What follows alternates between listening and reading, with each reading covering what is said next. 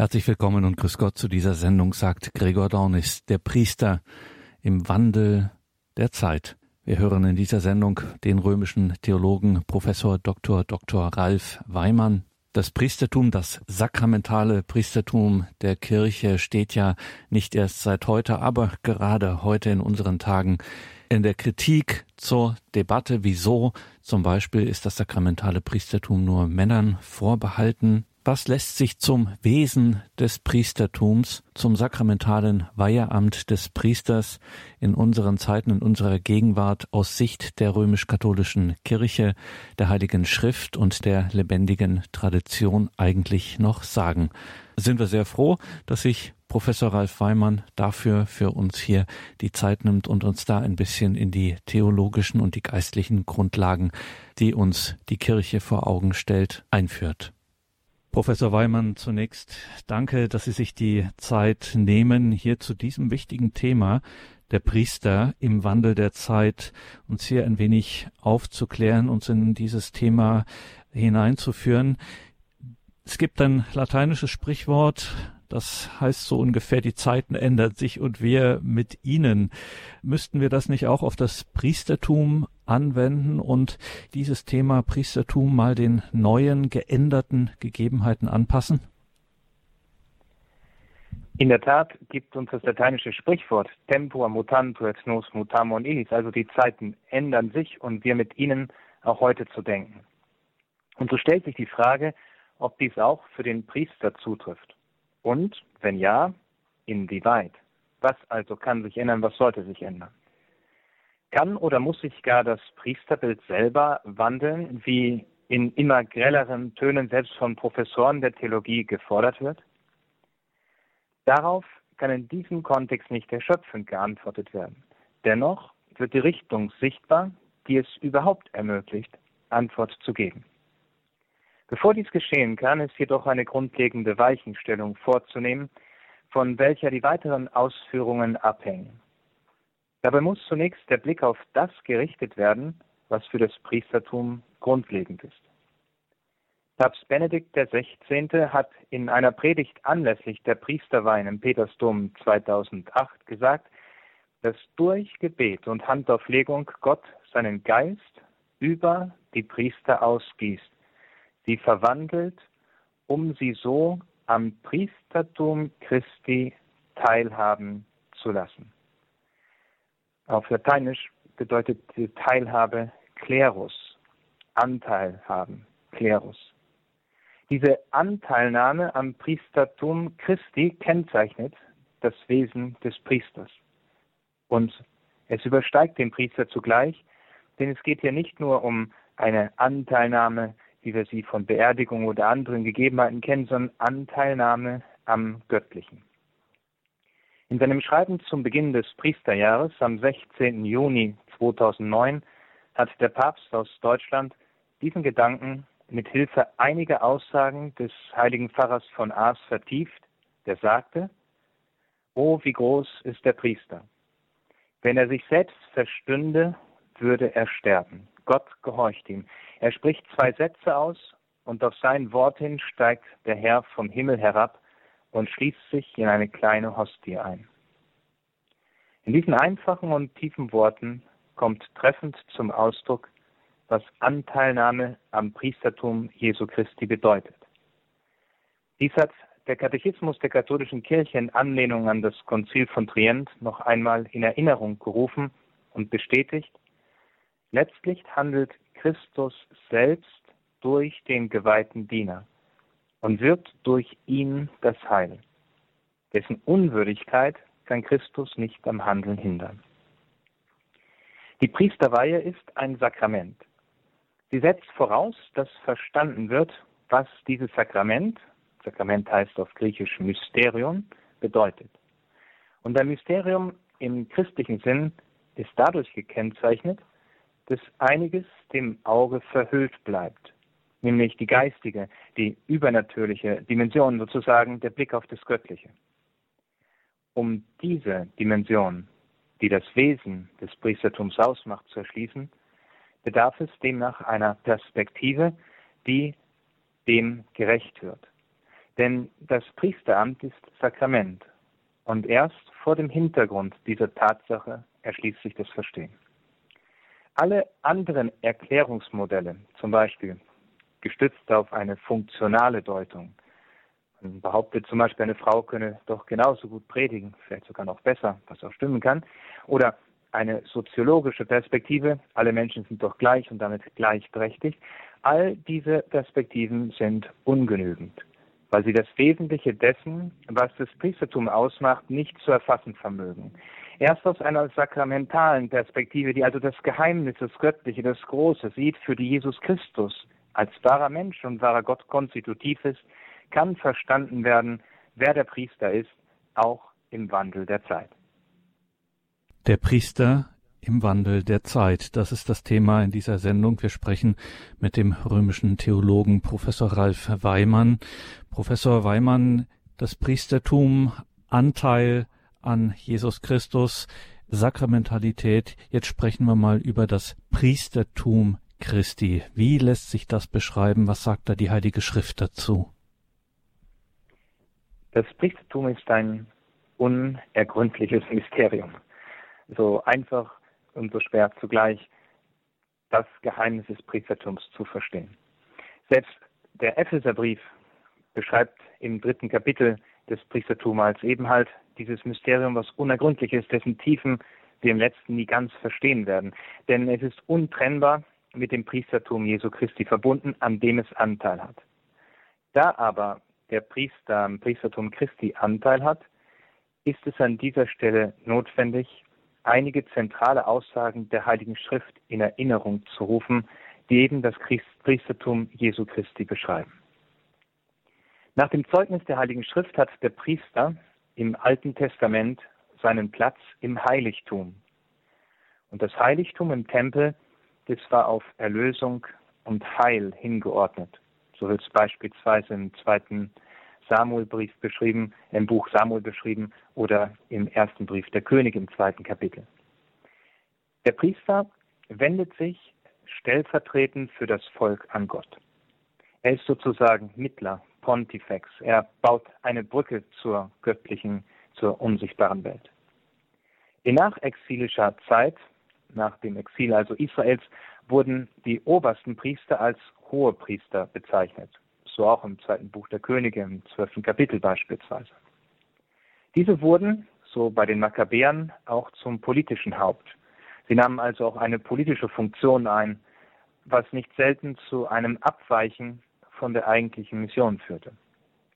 Der Vorsitz des Hohen Rates, den der hohe Priester einnahm, verstärkte diese politische Dimension noch zusätzlich.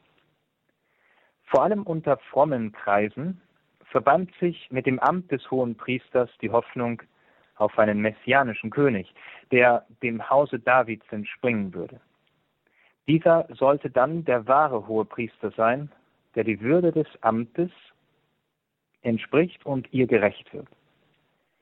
Unabhängig von politischem Druck und äußerer Einflussnahme ist die Grundbedingung, um dies zu ermöglichen, nur so würde es ihm gelingen, von der göttlichen Wahrheit Zeugnis abzulegen und dieses Zeugnis wäre dann auch glaubwürdig. Das heißt, eine Unabhängigkeit von der Politik, vom politischen Druck wäre nötig, um eben das Zeugnis, das glaubwürdige Zeugnis für die göttliche Wahrheit abzulegen. So wird es auch beschrieben vom Johannesevangelium im 18. Kapitel Vers 37. Der Hebräerbrief, der eine ganze Theologie des Priestertums enthält, macht deutlich, wie sich das Priestertum Jesu Christi einfügt in die Offenbarung des Alten Testamentes, sie aber zugleich übersteigt und damit vollendet. Denn in ihm, in Jesus Christus, ist die perfekte Identität von Amt und Person als Priester gegeben. Die zeigt sich sowohl in der Figur des hohen Priesters wie im Motiv des guten Hirten. Der wahre und ewige hohe Priester entspringt der Ordnung Melchisedeks. Das wird im Hebräerbrief im fünften Kapitel sehr anschaulich beschrieben. Diese mysteriös wirkende Person, Melchisedek, ist größer als Aaron, denn Abraham, der Urväter der Leviten und Priester, gab ihm bereits den zehnten Teil von allem. Da bei Melchisedek weder Herkunft, Tod noch Ende seines Priestertums Erwähnung finden, ist er ein Vorbild und Vorausbild für den, der kommen soll, den hohen Priester, auf den der messianische Psalm 110 hindeutet. Dort heißt es, der Herr hat geschworen und nie wird's ihn reuen, du bist Priester auf ewig, nach der Ordnung Melchisedek. David hat in seinem Psalm ein Priestertum gemäß einer neuen und ewigen Ordnung besungen. Ein Priestertum, das sich noch erfüllen wird. Dies greift der Hebräerbrief auf, wenn er ausführt, dass nach dem Vorbild Melchisedeks ein anderer Priester eingesetzt wird, der nicht, wie das Gesetz es fordert, aufgrund leiblicher Abstammung Priester geworden ist, also nicht aus dem Stamm Levi notwendigerweise kommt, sondern durch die Kraft unzerstörbaren Lebens. Denn es wird bezeugt, du bist Priester auf ewig nach der Ordnung Melchisedeks, ohne Anfang und ohne Ende, Alpha und Omega. Jesus Christus ist der hohe Priester. Er ist ohne Anfang und ohne Ende. Sein Priestertum entspricht der Ordnung Melchisedeks. Bevor Abraham wurde, bin ich, bekräftigt er im Johannesevangelium. Dieser Aspekt tritt im Evangelium nach Johannes offen zutage. Als Johannes der Täufer über ihn sagt, er, der nach mir kommt, ist mir voraus, weil er vor mir war. Aus seiner Fülle haben wir alle empfangen, Gnade über Gnade. Aber auch Jesus Christus erhebt denselben Anspruch, als er den Juden gegenüber in der Form einer feierlichen Eidesform antwortet, Amen, Amen, ich sage euch, noch ehe Abraham wurde, bin ich. Um das Priestertum Jesu Christi zu verstehen, muss man hier etwas ausholen. Seit der Schöpfung, seit dem Beginn der Geschichte zielt das Handeln Gottes auf die Erlösung. Dazu dienen die Bundeschlüsse. Gott tritt den Menschen immer wieder entgegen, um ihm seinen Bund anzubieten. Es geht um Erlösung, um Heil, um die Schwelle des Todes zu überschreiten. Die Spanne des menschlichen Lebens ist begrenzt und mit dem Tod ist jene definitive Grenze erreicht, die ohne Gott unüberwindbar bleibt. Gott allein vermag Erlösung zu schenken. Dies wird in der Geschichte des Alten wie des Neuen Testaments deutlich und in diese heilsgeschichtliche Dynamik reiht sich das Priestertum ein. Erst jener gute Hirte, der Gott selber ist und der sein Leben für die ihm anvertrauten Schafe gibt, ist die Vollendung dieser Verheißung. Und genau mit dieser Vollmacht tritt Jesus Christus auf. Denn er ist, wie Petrus bekennt, der Christus, der Sohn des lebendigen Gottes. So im Matthäus Evangelium im 16. Kapitel Vers 16 beschrieben. Alle Evangelien bezeugen einmütig, dass Jesus Christus mit Vollmacht seine Botschaft verkündet. Beispielsweise im Matthäus Evangelium wird dies deutlich im siebten Kapitel Vers 29, wobei er nicht im eigenen Namen spricht, sondern im Namen dessen, der ihn gesandt hat. Mehr noch, der Herr bestätigt, dies wird im Johannesevangelium deutlich im fünften Kapitel, wenn ich über mich selbst Zeugnis ablege, ist mein Zeugnis nicht wahr. Ein anderer ist es, der über mich Zeugnis ablegt und ich weiß, das Zeugnis, das er über mich ablegt, ist wahr. Das Verständnis des Priestertums Christi erschließt sich also im Kontext der Menschwerdung Jesu Christi, seiner zwei Naturen, und ist eingebunden in die Dreifaltigkeit, denn sie ist Geschenk des Vaters, des Sohnes und des Heiligen Geistes. Als wahrer Mensch und wahrer Gott ist Jesus Christus zum Urheber des neuen und ewigen Bundes geworden. Er ist der Priester auf ewig nach der Ordnung Melchisedeks, der nun die Brücke baut, die nicht mehr ins Leere geht, sondern hineinführt in das ewige Leben. Und das wird möglich durch sein Priestertum. Und so versteht es dann auch der Philipperbrief, denn Jesus Christus ist für uns Menschen und zu unserem Heil Mensch geworden. Er ist der ewige hohe Priester und er als Priester hat alle Menschen losgekauft von ihren Sünden. So wird es im Galaterbrief beschrieben. Daher kennzeichnet das Priestertum Jesu Christi dieses Eingebettetsein in die Erlösung. Er baut die Brücke zu Gott, zu ihm selber, denn er ist wahrer Mensch und wahrer Gott. Priestertum nimmt also daran Maß an dieser Brückenfunktion, dass der Priester ein Mittler ist zwischen Gott und Mensch.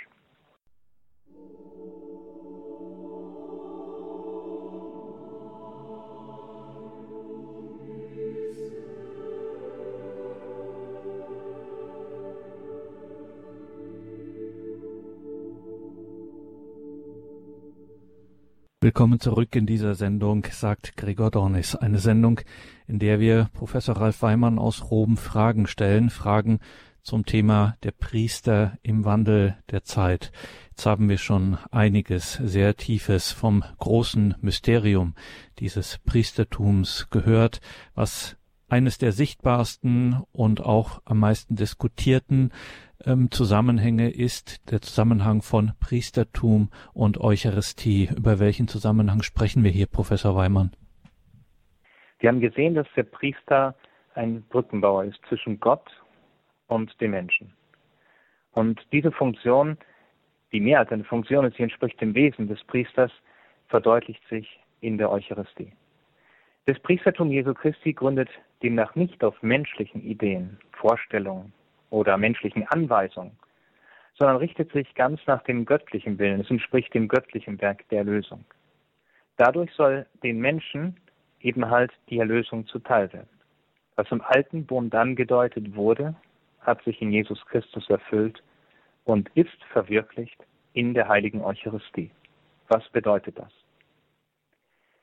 Jesus Christus als hoher Priester ist Opfergabe und Opfernder.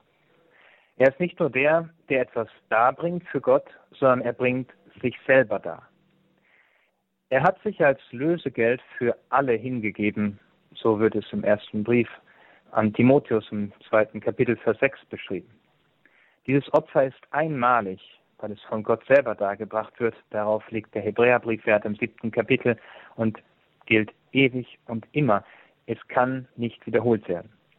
Es ist der radikalste Ausdruck der totalen Selbsthingabe und der größten Liebe, wie aus dem Einsetzungsbericht deutlich hervorgeht und was sich dann in der Eucharistie vergegenwärtigt. So heißt es im Einsetzungsbericht, und er nahm das Brot, sprach das Dankgebet, brach es und reichte es ihnen mit den Worten, das ist mein Leib, der für euch hingegeben wird. Tut dies zu meinem Gedächtnis. Ebenso nahm er nach dem Mahl den Kelch und sagte, dieser Kelch ist der neue Bund in meinem Blut, das für euch vergossen wird. Die Darbringung von Brot und Wein erhält eine neue und definitive Bedeutung. So wird sie beispielsweise im Matthäus-Evangelium 26. Kapitel beschrieben. Jesus Christus nimmt die Einsetzung der Eucharistie und des Priestertums in seiner Funktion als hoher Priester vor, indem er vorausnehmend das Kreuzesopfer bereits einschließt. Er wird damit zum wahren und einzigen Brückenbauer, auf Lateinisch auch Pontifex genannt, und Mittler zwischen Gott und Mensch. Hermann Volk hat eine tiefgründige Erklärung dazu gegeben, die die Größe und Weite dieses Geschehens skizziert. Er sagte, denn die Hingabe, die Hingabe also Jesu Christi, ist ja nicht Zeichen der Unterordnung und der Unterlegenheit, sondern der Liebe. Zeichen dafür, dass der Sohn nicht aus sich selbst und in sich selbst bestehen will, vielmehr wie im Ausgang aus dem Vater, so auch in der Hingabe an den Vater, ganz der wesensgleiche Sohn ist, von gleicher Majestät und Göttlichkeit wie der Vater und der Heilige Geist. Sakramentales Priestertum ist von Gott her geschenktes Priestertum, bei dem Eucharistie und Priester untrennbar verbunden sind. Das Göttliche bricht geradezu in unsere Welt hinein. Der Himmel steht offen. Die Erlösung wird gegenwärtig in der Eucharistie im Opfer Jesu Christi, das in der heiligen Messe gegenwärtig ist. Was er für alle gewirkt hat, denn er hat sein Leben gegeben für alle, muss im Leben des Einzelnen Widerhall finden, weshalb es viele sind, jene Menschen guten Willens, denen das Opfer zum Heil gereicht. Eucharistie und Priester stehen daher in untrennbarem Zusammenhang. Denn der Priester ist Instrument des Heils, das Gott in der heiligen Eucharistie schenkt. Und deren Höhepunkt ist die Kommunion, die gnadenhafte Gemeinschaft mit dem lebendigen Gott. Von daher gibt es ein unzertrennbares Band zwischen Priester und Eucharistie. In beiden ist Christus gegenwärtig, beide bedingen einander. Und dann wäre die Frage, ob es in der Heiligen Schrift, Professor Weimann, ein Leitmotiv gibt, mit dessen Hilfe sich erklären lässt, was den Priester ausmacht. Was finden wir da in der Heiligen Schrift? Es gibt verschiedene Bilder, die das Priestertum beschreiben. Ich möchte eines davon herausgreifen, nämlich das Lamm Gottes. Das Lamm Gottes lässt sich als jenes Bild beschreiben, das in diesem Sinne auch als Leitmotiv des Verständnisses des Priestertums erschließt. Das Lamm war konstituiver Bestandteil, also grundlegender Bestandteil des jüdischen Pascha-Rituals. Es wurde zum Vorausbild für Erlösung und Heil. So wird es im Buch Exodus beschrieben, im zwölften Kapitel. Ein Fest, das von allen zukünftigen Generationen begangen werden sollte, war das Pesach, das Pascha-Fest. Von daher wird verständlich, dass Johannes der Täufer beim Anblick Jesu prophetisch ausrief, seht das Lamm Gottes, das die Sünde der Welt hinwegnimmt. Er bestätigt damit, dass sich die Verheißung in Jesus Christus erfüllt hat. Das, was im Alten Testament vorausgesagt wurde, auf sein Kommen hin, hat sich nun in ihm erfüllt. Und er ist derjenige, der kommen soll. Das Johannesevangelium nimmt diesen Gedankengang wiederholt auf. So fand die Kreuzigung Jesu zu dem Zeitpunkt statt, als die Pesachlämmer geschlachtet wurden. Es war, so heißt es im Johannesevangelium im 19. Kapitel, der Rüsttag des Passiafestes. Daher lag es nahe, das Passialamm auf den am Kreuz geopferten Christus zu beziehen, so wie es Paulus tat im ersten Brief an die Korinther im fünften Kapitel. Zumal Jesaja eine derartige Interpretation geradezu forderte. Denn das 53. Kapitel im Buch Jesaja spricht von dem Gottesknecht, dem, der sich erlösend für das Heil der Welt hingeben wird. Der Tod Jesu Christi fällt zusammen, zeitlich, mit der Schlachtung der Passialämmer. Das wird vom Evangelisten Johannes bemerkt im 19. Kapitel, Vers 31. Und das Lamm steht in der Tradition Jesajas für den Gottesknecht, der die Sünden der Welt trägt. Das Lamm Gottes wird nun mit Jesus Christus identifiziert. Er tilgt die Sünden der Welt, indem er gänzlich ohne Sünde und Schuld sein Leben als Lösegeld für viele hingibt. Damit wird er zum Urheber des neuen Lebens. Und dies geschieht durch das Opfer seiner selbst, das durch die Bildmetaphorik des Lammes in Analogie zum Pascha-Ritus deutlich wird.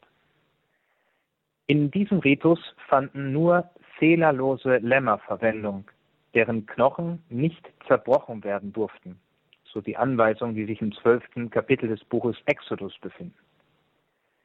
Der Evangelist Johannes erwähnt, dass die Beine des Herrn, was bei der Kreuzigung durchaus üblich war, um einen schnelleren Tod herbeizuführen, nicht zerbrochen wurden. In seinem Tod erfüllt sich, was Abraham, dessen Sohn Isaak verschont blieb, angedeutet hatte. Gott wird sich das Opferlamm aussuchen. Der volle Sinngehalt wird schließlich in jener mystischen Schau deutlich, die in der Offenbarung des Johannes geschildert wird und die göttliche Liturgie beschreibt. Darin ist das Lamm der Menschensohn. Es wird berichtet, es sah aus wie geschlachtet im fünften Kapitel des Buches der Offenbarung. Ihm wird in dem Lobpreis Anbetung zuteil. Anbetung wird nur Gott zuteil. Und es heißt dort, denn du wurdest geschlachtet und hast mit deinem Blut Menschen für Gott erworben aus allen Stämmen und Sprachen, aus allen Nationen und Völkern. Nicht ohne Grund fand dies Eingang in die Liturgie. so wie auch ein anderes Element, das mit dem Geheimnis der Erlösung in enger Verbindung steht. Kurz vor seinem Tod wurde dem Herrn ein Schwamm aufgesteckt, auf einen Isopzweig dargeboten. Er litt unsäglichen Durst und damit sollte sein Durst gelöscht werden.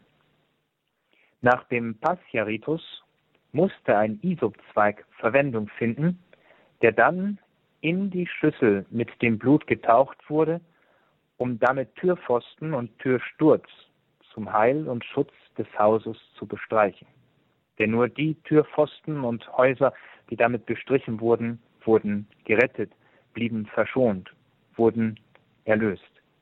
Dies wird deutlich im zwölften Kapitel des Buches Exodus. Der Psalmist verbindet mit dem Isop einen sühnenden Charakter. So heißt es im Psalm 51, Entsündige mich mit Isop, dann werde ich rein, wasche mich, dann werde ich weißer als Schnee. Erlösung wird durch den geopferten Gottessohn zuteil. In ihm erfüllt sich all das, was im Alten Testament und auch in den Psalmen angedeutet wurde. Nachdem ihm dieser Isopzweig gereicht wird, ruft er aus, es ist vollbracht. An dieses heilbringende Geschehen erinnert das Aspergesme, wenn es feierlich in der Liturgie besungen wird und wenn die Gläubigen mit dem Weihwasser besprengt werden. Das Lamm Gottes schenkt Erlösung durch Söhne. Es wird damit zum Leitmotiv für den Priester und lässt deutlich werden, dass Opfernder und Opfer sich untrennbar miteinander verbinden und in der Ganzhingabe Jesu Christi ihre Endgültigkeit finden. Damit ist er zum Urheber des ewigen Heils geworden und wurde von Gott angeredet als hoher Priester nach der Ordnung Melchisedeks, wie es der Hebräerbrief im fünften Kapitel beschreibt. Das Priestertum Jesu Christi als Mittler zwischen Gott und den Menschen ist grundlegend gekennzeichnet durch das Opfer seiner selbst. Er hat uns losgekauft von unseren Sünden. Der erste Petrusbrief stellt dies wie folgt dar. Ihr wisst, dass ihr aus eurer nichtigen, von den Vätern ererbten Lebensweise nicht um einen vergänglichen Preis losgekauft wurdet, nicht um Silber und Gold, sondern mit dem kostbaren Blut Christi, des Lammes ohne Fehl und Makel. Er ist nicht nur der in dieser Vollmacht handelnde Priester, also der Opfernde, sondern zugleich Opfergabe, wie es das Konzil von Trient dogmatisch festgelegt hat. Und somit kann gerade das Bild vom Lamm Gottes als Leitmotiv gelten, um das zu beschreiben, was das Priestertum Jesu Christi charakterisiert, an dem jeder Priester Anteil hat. Sie haben eingeschaltet bei Radio Horeb und Radio Maria. Wir sind im Gespräch mit Professor Dr. Dr. Ralf Weimann aus dem Vatikan zugeschaltet per Telefon. Er unterrichtet an verschiedenen Universitäten und Hochschulen in Rom und wir stellen ihm heute Fragen zum Thema der Priester im Wandel der Zeit. Und wenn wir eines bis hierher gelernt haben, Professor Weimann, dann, dass es beim Weihepriestertum um weit mehr geht als in Anführungszeichen nur Funktion oder Aufgabe. Jetzt ist ja der Priester und da berühren wir einen weiteren problematischen oder für viele heutzutage problematischen Punkt. Priester ist eingegliedert in eine Hierarchie. Und damit werden ja heute nicht selten so Ideen wie Machtstrukturen etc. in Verbindung gebracht, die sich in unserer Gegenwart doch mal ändern sollten. Was bedeutet das, dass der Priester in eine Hierarchie eingegliedert ist? Den Priester zeichnet aus, dass er zunächst in persona Christi Capitis handelt, dass also er sozusagen seine Stimme, sein ganzes Sein, Jesus Christus Leid, der der eigentlich Handelnde ist. Er hat also Anteil an Jesus Christus und Christus wird durch den Priester und im Priester sakramental gegenwärtig. Und dieser Christus ist derselbe gestern, heute und in Ewigkeit. Das Wort Priester, und hier ist es wichtig, diese Grundbegriffe kurz zu charakterisieren und zu erklären, um auch das Wort Hierarchie nachher verstehen zu können und auf Ihre Frage antworten zu können. Das Wort Priester leitet sich vom griechischen Presbyterus her und bedeutet so viel wie Ältester. Darin kommt zum Ausdruck, dass es sich um ein Leitungsamt handelt. Dies wird auch in der Apostelgeschichte im elften Kapitel deutlich. Wen und was der Priester leitet, wird deutlich im Hinblick auf das Wort Sacerdos, also Priester auf Lateinisch, das dem griechischen Hieros mit den Bedeutungsgehalten geheiligt und geweiht entspricht. Das Leitungsamt ist den Priestern demnach zur Heiligung anvertraut. Denn Gottes Wille ist die Heiligung und damit das ewige Heil. Dies wird im ersten Brief an die Thessalonicher deutlich, im vierten Kapitel. Dieser Aspekt ist so grundlegend und wird oft grundlegend missverstanden, weswegen es zu Forderungen kommt, Macht und Strukturen der Kirche zu ändern. Von dem griechischen Wort Hieros leitet sich der Sinngehalt dessen ab, was Hierarchie wirklich bedeutet. Es geht nicht primär um eine Über- bzw. Unterordnung. Es geht schon gar nicht primär um menschliche Strukturen oder Macht, die eine funktionale Betrachtungsweise nahelegen würde. Vielmehr wird damit der geweihte, der heilige Ursprung bezeichnet. Hierarchie bedeutet also der heilige Ursprung. Es ist die Rückbindung an das göttliche Geschehen.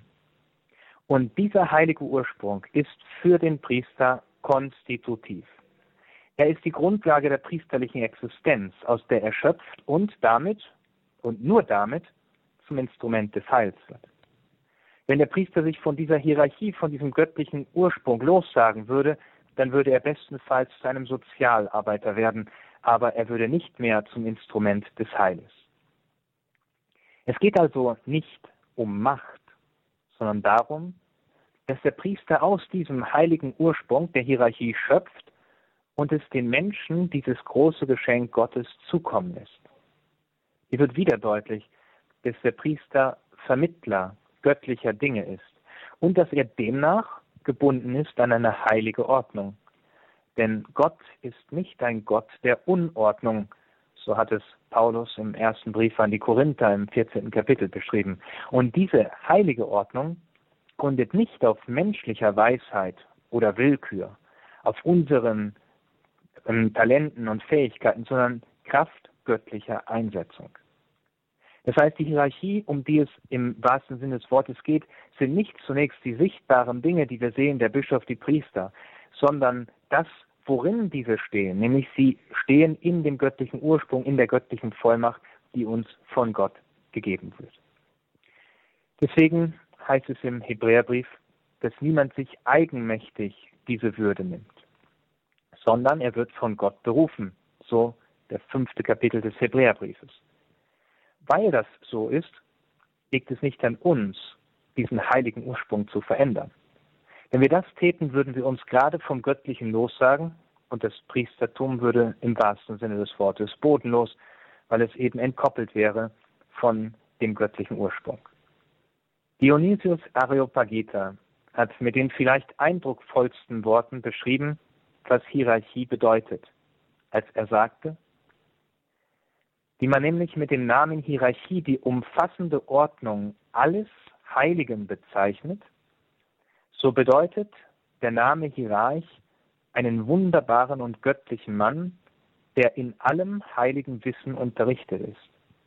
In ihm kommt seine Hierarchie rein zur Vollendung und Erkenntnis. Hierarchie also als umfassende Ordnung alles Heiligen. Und der Hierarch ist demnach ein göttlicher Mensch, also Jesus Christus selber, der im Priester gegenwärtig ist. Der Priester als Sacerdus fügt sich demnach durch die heilige Weihe in eben diese heilige Ordnung ein, und zwar nicht nur der Funktion nach, sondern dem Sein nach. Ihm wird gleichsam ein Charakter indelibilis, ein unsichtbares Merkmal auf die Seele eingeschrieben, die ihm dann die Vollmacht gibt, in dieser heiligen Ordnung stehend das Heilige zu verwalten. Der Priester ist durch Jesus Christus geheiligt und steht demnach in dieser heiligen Ordnung, der zu entsprechen er sich in der heiligen Weihe verpflichtet. Denn die persönliche Heiligung folgt keinem Automatismus. Nicht nur durch den Empfang der Weihe ist der Priester komplett geheiligt, sondern er muss dieser großen Gnade, die ihm zuteil wird, auch gerecht werden, indem er ein Leben lebt, das der Heiligkeit entspricht. Der Priester erhält durch die heilige Weihe Anteil an Christus. Er ist also geheiligt, weil er mit dem heiligen Ursprung verbunden ist, der Gott selber ist, weil er mit Christus gleichgestaltet wurde. Heilige, wie der Pfarrer von Ars, Pater Pio von Pietrelcina, Maximilian Kolbe, um nur einige wenige zu nennen, sind überzeugende Beispiele, wie diese Gleichgestaltung im Leben gelingen kann. Je mehr dies gelingt, umso mehr wird der Priester zur Heiligung der Menschen beitragen. Wann immer er hingegen durch sein Verhalten zum Skandal wird, gilt in besonderer Weise die Mahnung, die sich im Matthäusevangelium im 18. Kapitel Vers 6 findet, wo es heißt, wer einem von diesen Kleinen, die an mich glauben, Ärgernis gibt, für den wäre es besser, wenn ihm ein Mühlstein um den Hals gehängt und er in der Tiefe des Meeres versenkt würde. Hierarchie ist also im Kontext des Priestertums zu verstehen. Es ist eine Einbindung in den göttlichen Ursprung, der für die katholische Kirche, für das Priestertum konstituierend und damit grundlegend ist.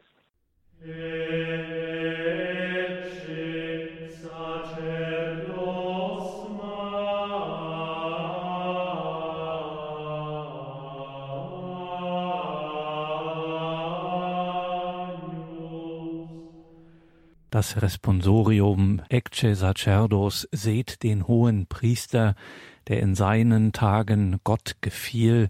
Wir sind hier im Gespräch mit Professor Dr. Dr. Ralf Weimann aus dem Vatikan zugeschaltet per Telefon. Er unterrichtet an verschiedenen Universitäten und Hochschulen in Rom und wir stellen ihm heute Fragen zum Thema der Priester im Wandel der Zeit. Teilhabe an Jesus Christus ist also für den Priester grundlegend. Kann man darin auch den Grund vermuten, warum das Weihepriestertum nur Männern vorbehalten ist, Professor Weimann? Wenn Christus der Stifter und Mittler des neuen Bundes ist, wie es beispielsweise im Hebräerbrief im achten Kapitel beschrieben wird, und der Priester daran Anteil hat, dann ist er wie Christus Mittler zwischen Gott und Mensch. Er ist also Vertreter eines anderen. Dabei spricht er nicht im eigenen Namen, sondern Jesus Christus spricht und handelt durch ihn. Wenn der Priester sagt, ich taufe dich, ich spreche dich los von deinen Sünden, das ist mein Leid, dann spricht Christus durch ihn. Mit einem derartigen Verständnis tut sich der moderne Mensch heute schwer. Von daher kommen dann auch Forderungen, die dann wir sagen, ja, eine Frau könnte das doch auch sagen, sie könnte sich doch auch damit verbinden. Hier muss man aber aufpassen und verstehen, worum es im tiefsten geht. Wenn hier von Repräsentanten oder wenn heute in unserer Gesellschaft von Repräsentanten die Rede ist, dann bezeichnen diese eine Person, die jemanden anderen vertritt. Der Präsident eines Landes zum Beispiel hat seine Repräsentanten, die ihn vertreten. Sie können gewisse Vollmachten haben, die Sie von dem Präsidenten erhalten, und damit wird es Ihnen möglich, in einer gewissen Weise und auch im Namen des Präsidenten und des Landes zu sprechen. Aber Sie sind vom Präsidenten verschiedene Personen. Es ist nicht der Präsident, der spricht, es ist der Repräsentant des Präsidenten, der spricht. Beim Priester kommt es zu einer Repräsentatio im Vollsinn des Wortes. Was heißt das? Im Priester ist Christus sakramental gegenwärtig. Wenn er im Sakrament handelt, dann spricht er nicht nur im Namen des Herrn, sondern er leiht ihm geradezu seinen Mund, sodass der eigentlich Handelnde Jesus Christus selber ist. Nur deswegen ist es keine Anmaßung, wenn der geweihte Priester die Einsetzungsworte spricht, zumal er sie im Namen und in der Vollmacht dessen spricht, der sie ein für allemal gesprochen hat, Es ist Christus selber, der sie spricht durch den Mund des Priesters. Würde der Priester im eigenen Namen handeln, dann würde er sich schwerwiegend übernehmen. Er würde auf eine an Tragik nicht zu überbietende Weise in die Urversuchung fallen, wie Gott zu werden, indem er die personale mit der sakramentalen Ebene verwechselt. Er würde sich selbst und seine menschlichen Qualitäten an die Stelle des Göttlichen setzen. Daher gilt für ihn in besonderer Weise. Er muss wachsen, ich aber muss kleiner werden. So hat es Johannes im Johannesevangelium beschrieben. In dem Maß, wie der Priester selber zurücktritt und Christus in den Vordergrund treten lässt, wird sein Zeugnis wahrhaftig. Der Priester ist also Repräsentant Christi, aber im Vollsinn des Wortes. Also anders, als wir es von der Welt erkennen. Insofern er von dem nimmt, was von Gott kommt und es den Menschen zu ihrer Heiligung und Erlösung zukommen lässt. Demnach kommt es immer dann zum Klerikalismus, wenn der Priester sich selbst, seine Vorlieben, seine Meinung, sein Sein, seine Ideen an die Stelle dessen setzt, was ihm für die Heiligung der Menschen von Gott her anvertraut ist. Das Gesagte lässt sich anhand eines einfachen Beispiels illustrieren. Manche Priester nutzen, obwohl dies zur Verfügung steht, bei der Feier der Eucharistie kein Messgewand. Aus einer sakramentalen Perspektive, die als auf das große Göttliche schaut, wird sehr bald deutlich, dass dieser Verzicht entweder die Frucht schwerwiegender Ignoranz oder schlichtweg Ausdruck von Klerikalismus ist. Die heiligen Gewänder, wie eine Lektüre schon des Alten Testaments deutlich macht, weisen über den Priester hinaus. Damit bekleidet tritt er als Mensch zurück, um den Göttlichen und den Göttlichen in den Vordergrund treten zu lassen. Dies wird schon im Buch Exodus im 28. Kapitel beschrieben. Durch das Anliegen des priesterlichen Gewandes verdeckt der Priester gleichsam sich selbst und deutet damit an, dass er ganz im Dienst eines Höheren steht, der in ihm und durch ihn der eigentlich Handelnde ist. Je mehr das Menschliche bei der Feier des Göttlichen in den Mittelpunkt rückt, umso mehr tut es der Repräsentatio Christi Abbruch und stellt die Gläubigen vor die kaum zu meisternde Herausforderung, etwas glauben zu sollen, dem die äußeren Zeichen nicht gerecht werden. Der große Dominikaner-Theologe Garrigou Lagrange beanstandete diese Tendenz, die den Priestern als Beamten Gottes sieht, schon vor gut 100 Jahren. Er bemängelte, dass Priester sich mit großem Ernst unterschiedlichen Tätigkeiten hingeben und dafür viel Zeit aufwenden, aber dem Göttlichen nicht den gebührenden Platz einräumen. Und dann schrieb er zur Repräsentatio Christi. Wenn der Priester das heilige Messopfer feiert, ist er gleichsam das Bild dessen, in dessen Namen er spricht, das Abbild Christi, der für uns dargebracht wird. Er muss ein Diener sein, der sich der Größe seiner Handlung bewusst ist, und er muss sich mit Geist und Herz immer inniger mit dem Hauptpriester vereinigen, der gleichzeitig das heilige Opfer ist. Priester und Opfer. Es wäre Heuchelei oder wenigstens eine indirekte, schuldbare Nachlässigkeit, die Stufen des Altares hinanzusteigen, ohne den festen Willen, in der Liebe zu wachsen. So hat dieser große Dominikaner-Theologe den Priester und das, was die Repräsentatio Christi ausmacht, beschrieben. Der Priester als Repräsentant Christi ist nicht im Besitz göttlicher Vollmachten. Ihm ist nicht etwas übertragen worden, sodass er jetzt in eigener Kraft handeln kann, sondern er ist Verwalter derselben. Und so heißt es dann im ersten Brief an die Korinther, von Verwaltern aber verlangt man, dass sie sich als treu erweisen. Denn, und so heißt es dann im Lukas-Evangelium im sechsten Kapitel, denn wer in den kleinsten Dingen zuverlässig ist, der ist es auch in den großen, und wer bei den kleinsten Dingen Unrecht tut, der tut es auch bei den großen. Sollte sich ein Priester nicht mehr mit dem sakramentalen Verständnis identifizieren, dann führt dies gewöhnlich dazu, dass die Repräsentatio Christi durch die Banalität dessen ersetzt wird, was als opportun erscheint. Nicht selten setzt er sich dann an die Stelle Gottes. Dies hat dazu geführt, dass das Wesen des Priesters kaum mehr verstanden wird. Mehr noch, es ist der Eindruck entstanden, dass sich das Priestertum nach rein menschlichen Kriterien bemisst, die dem Wandel der Zeit unterworfen sind. Doch vor einer derartigen Sichtweise hat der heilige Paulus im zweiten Brief an die Korinther gewarnt, als er schrieb, unsere Befähigung stammt vielmehr von Gott. Er hat uns fähig gemacht, Diener des neuen Bundes zu sein, nicht des Buchstabens, sondern des Geistes. Aus dieser inneren Logik heraus ergibt sich, dass die Repräsentatio, also die Repräsentanz im Vollsinn des Wortes, nur durch Männer erfolgen kann, denn Jesus Christus ist Mensch geworden als Mann und er hat uns aufgetragen, diese Repräsentanz bis zum Ende, bis zu seiner Wiederkunft fortzusetzen.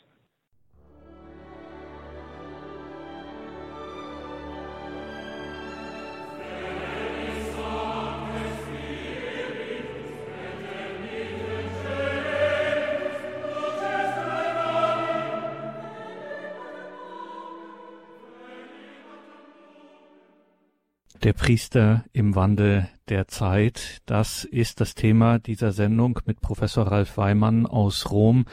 Professor Weimann, dies war eine intensive geistliche Reise in das große Geheimnis des sakramentalen Priestertums.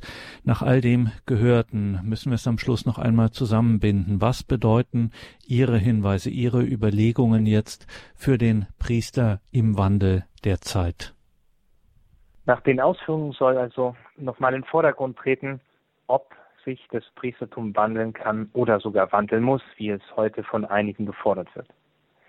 Nun, die Ausführungen haben deutlich werden lassen, dass eine Antwort auf diese Frage überhaupt erst möglich ist, wenn die Grundzüge dessen verstanden werden, worin das Wesen des Priesters als Sacerdus, also als einer, der im heiligen Ursprung begründet ist, und als Re Repräsentant Christi besteht. Dieses Grundverständnis ist bei vielen Katholiken und selbst bei nicht wenigen Theologen abhanden gekommen. Und auch deswegen kommt es zu Spannungen und Polemik, die aber nie eine Lösung sein können, sondern nur der gemeinsame Blick auf den Herrn vermag eine Lösung herbeizuführen. Die Frage, ob sich das Priestertum ändern kann, lässt sich nur aus einer sakramentalen Sicht heraus beantworten. Die Möglichkeit der Veränderung ist, so muss man nach dem Gesagten sagen, unmöglich, weil es nicht im Ermessen der Menschen liegt, sondern weil das Priestertum sich von Gott her definiert, das heißt von Gott her eingesetzt ist und einer göttlichen Bestimmung folgt. Die Hand daran anzulegen, würde bedeuten, um es mit den Worten des zweiten Korintherbriefs zu sagen, das Priestertum auf einen Dienst am Buchstaben zu reduzieren der lediglich menschlichen Vorstellungen folgt. Daher gilt die Mahnung des Hebräerbriefs vor allem im Hinblick auf das Priestertum. Dort heißt es im 10. Kapitel, Vers 23, Lasst uns an dem unwandelbaren Bekenntnis der Hoffnung festhalten, denn er, der die Verheißung gegeben hat, ist treu. Dazu ist jedoch der Glaube die notwendige Voraussetzung. Der Glaube bietet den Schlüssel für das Verständnis dessen, was der Priester ist. An dieser Stelle zeigt sich auch, dass die eigentliche Krise der Kirche die Glaubenskrise ist. Denn wenn nicht mehr verstanden wird, wer der Priester eigentlich ist, dann zeugt dies von einem fehlenden Glauben. Hinzu kommt, dass das Verständnis dessen, was den Priester ausmacht, durch Glaubensverlust, wie gerade erwähnt, Sünden und auch Skandale erschüttert ist. Nicht nur Laien, sondern auch Priester spüren diese Verunsicherung. Bei der Suche nach Lösungen muss wieder neu auf den Bezug genommen werden, der das Priestertum begründet, der es erst groß werden lässt, der es zum Geschenk werden lässt, nämlich auf Jesus Christus. Daher ist nicht die Veränderung das Gebot der Stunde, der Veränderung jener göttlichen Ordnung, die uns vom Herrn gegeben wurde, sondern vielmehr die Rückbesinnung auf Jesus Christus. Wenn nicht er wahrhaft gegenwärtig in seiner Gottheit und Menschheit im Mittelpunkt steht, dann wird alles andere vergebens sein. Die Kirche würde dann zu einer rein menschlichen Gemeinschaft und das Mysterium, die Gegenwart des Göttlichen im Irdischen wäre verloren. Daher gilt immer wieder neu für Gläubige und Priester, sich das neue Priesterbild anzueignen, das der Neuheit Jesu Christi entspricht. Die Neuheit Jesu Christi ist vor nichts zu überbieten, denn durch diese Neuheit und nur durch seine Neuheit wird uns Heil und Erlösung zuteil. Dann werden auch die Gläubigen und Priester wieder neu entdecken, dass das Priestertum das erhabene Geschenk Gottes an die Menschen ist, das der heilige Pfarrer von Ars folgt umschrieb. Das Priestertum ist die Liebe des Herzens Jesu. Der Priester im Wandel der Zeit. Wir waren verbunden mit Professor Ralf Weimann in Rom. Liebe Hörerinnen und Hörer, diese dichten, intensiven, theologischen und geistlichen Gedanken, die so wichtig für unsere Zeit sind. Da ist der Hinweis sowieso, der obligatorische Hinweis sowieso nochmal einmal mehr geboten. Das alles kann man natürlich nachhören in unserer Mediathek auf horeb.org beziehungsweise in der Radio Horeb App. Und es gibt auch ganz klassisch eine CD davon, die man, kann man sich auch mehr bestellen, wenn man möchte, kostenlos bei unserem CD-Dienst und die weitergeben. Natürlich diesen Beitrag in der Mediathek. Das ist auch eine schöne Variante kann man überall in den sozialen Netzwerken auch teilen, darauf aufmerksam machen. Also auch dies eine Empfehlung. Danke, Professor Weimann, für heute. Das waren so wichtige Gedanken. Ich sagte es gerade auch für unsere Zeit. Da können wir jede Menge Gebetsunterstützung gebrauchen und freuen uns, wenn Sie zum Ausklang der Sendung noch den Segen sprechen. Wir wollen jetzt abschließend noch ein besonders auch die Priester dem Gebet anempfehlen denn auch sie brauchen das Gebet, um in diesem heiligen Ursprung, der Jesus Christus ist, verbleiben zu können und ihm in Treue von ihm Zeugnis zu geben. Wollen wir also die Priester in besonderer Weise ins Gebet schließen und in diesem Sinne möchte ich als Priester Ihnen nun den Segen spenden. Der Herr sei mit euch. Und mit deinem Geiste. Sie und alle, die mit uns über Radio verbunden sind, Segne auf die Fürsprache der allerseligsten Jungfrau und Gottesmutter Maria, der Mächtige und der barmherzige Gott, der Vater und der Sohn und der Heilige Geist. Amen. Amen. Gelobt sei Jesus Christus. In Ewigkeit. Amen. Danke, Professor Weimann, danke Ihnen, liebe Hörerinnen und Hörer. Es verabschiedet sich Ihr Gregor Dornis.